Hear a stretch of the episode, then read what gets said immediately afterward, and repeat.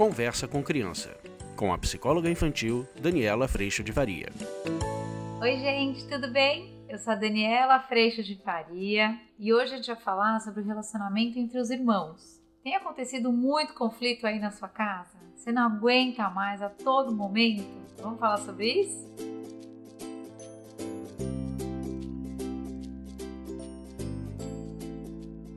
Oi, gente! Hoje a gente vai falar sobre esse tema que de repente está aí na sua casa todos os dias. Você está lá, talvez na cozinha ou no seu quarto, depois de um dia de trabalho, de repente você só escuta alguma das crianças chorando.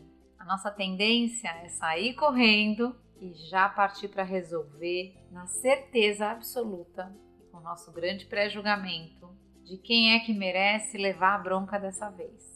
Você se lembra de que isso acontecia com a gente também quando a gente era criança? Normalmente a gente tinha essa sensação muito grande de que o adulto precisava nos dar razão, porque sempre alguém tinha razão, ou você tinha perdido a razão, a razão estava sempre em algum lugar. Mas será que essa é uma boa estratégia para a gente lidar com esses momentos? Pensando na questão dos temperamentos, Normalmente a gente tem a nossa visão, a nossa ideia, o nosso pré-julgamento, ele funciona normalmente frente ao que a gente tem certeza que é absoluta violência. Vou explicar. Vamos imaginar que a gente tem um filho de um perfil mais dominante e impaciente. Normalmente nesse perfil, o adulto, a criança, qualquer ser humano, ele tem um apreço muito grande pelo resultado, mas ele impõe as coisas do jeito que ele quer e quando na impaciência, ele pode sim fazer uso da explosão. Fica vermelho, descarrega, aquela coisa toda. Já viu isso acontecer na sua casa? Às vezes é nosso marido, às vezes é a gente mesmo. Tem alguém aí assim. e aí, a gente tem a certeza absoluta de que ali há violência. No vídeo que eu falo sobre os temperamentos, é muito importante a gente perceber que todo tipo de temperamento tem algum tipo de violência. Mas quando a gente olha isso perante duas crianças, a gente tem ou dois adultos, ou uma situação que a gente acompanha, a gente tem a tendência de sempre compreender a explosão como violência. E isso nos convida a cair nessa tríade muito comum da gente colocar alguém como vilão, alguém como vítima e a gente assumir esse lugar de que eu preciso salvar quem é vítima desse vilão agora.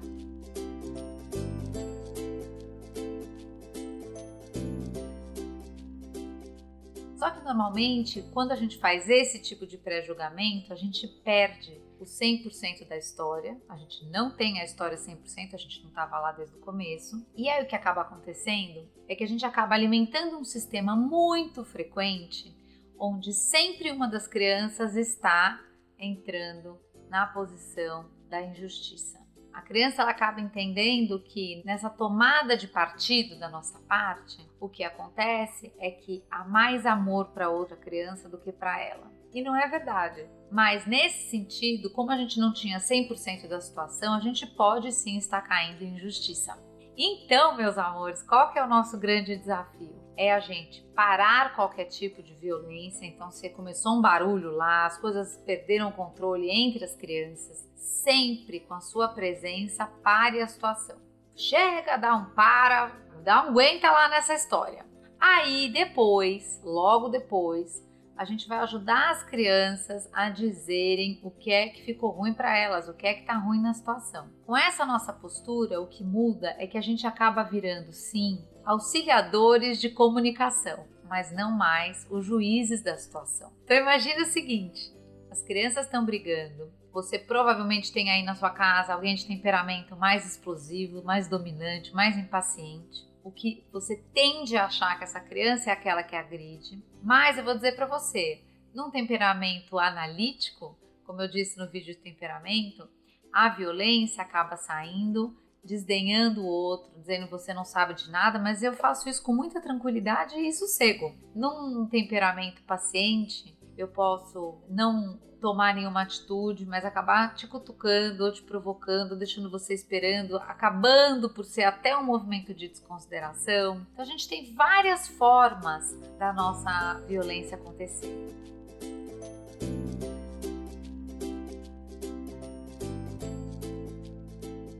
No livro Conversa com Criança, eu cito uma das minhas vivências com um primo muito querido, que hoje é um grande amigo, mas que eu, criança, eu era um cutuco silencioso. Eu ia só não. Era uma provocação muito silenciosa, mas ele tinha a resposta via explosão.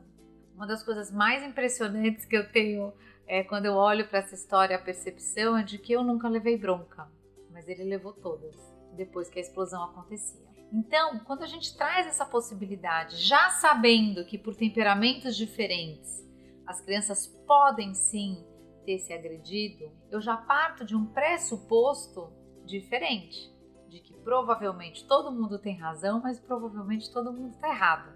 E na hora que eu chego para as crianças para ajudá-las a dizer o que gerou desconforto, onde eu me senti desconsiderado, o que a gente passa a perceber é que as crianças ficam muito mais tranquilas e não mais acionando situações para ver que partido que esse adulto vai tomar, porque isso acontece. E a grande mudança que acontece é que eles começam a, ao invés de usar a violência, seja ela de qualquer tipo, eles começam a aprender a expressar o que é que eles precisam, que pare, que cesse, para que eu fique confortável novamente a gente começa a construir com as crianças nessa nossa postura que é: eu chego lá, paro toda a confusão que estiver acontecendo, e aí eu dou oportunidade para as duas crianças dizerem: tem algo que te incomodou muito, você pode dizer para o seu irmão o que, que te incomodou? E aí ele vai dizer: eu não gostei que você isso, eu não gostei que você aquilo, eu não gostei que você aquilo outro.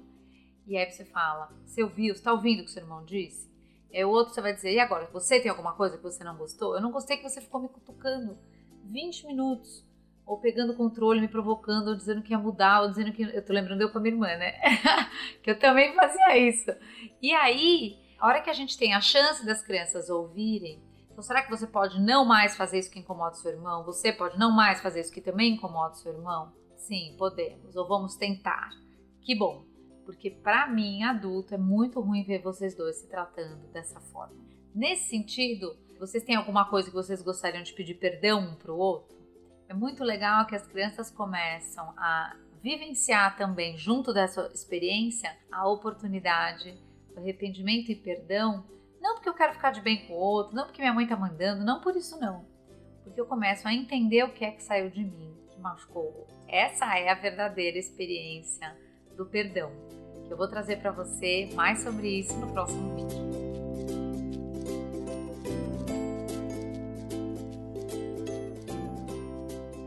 Eu agradeço demais a tua presença aqui, agradeço a presença de Deus no meu coração, sempre me guiando nesses momentos, principalmente. E a gente se vê na próxima. Tchau!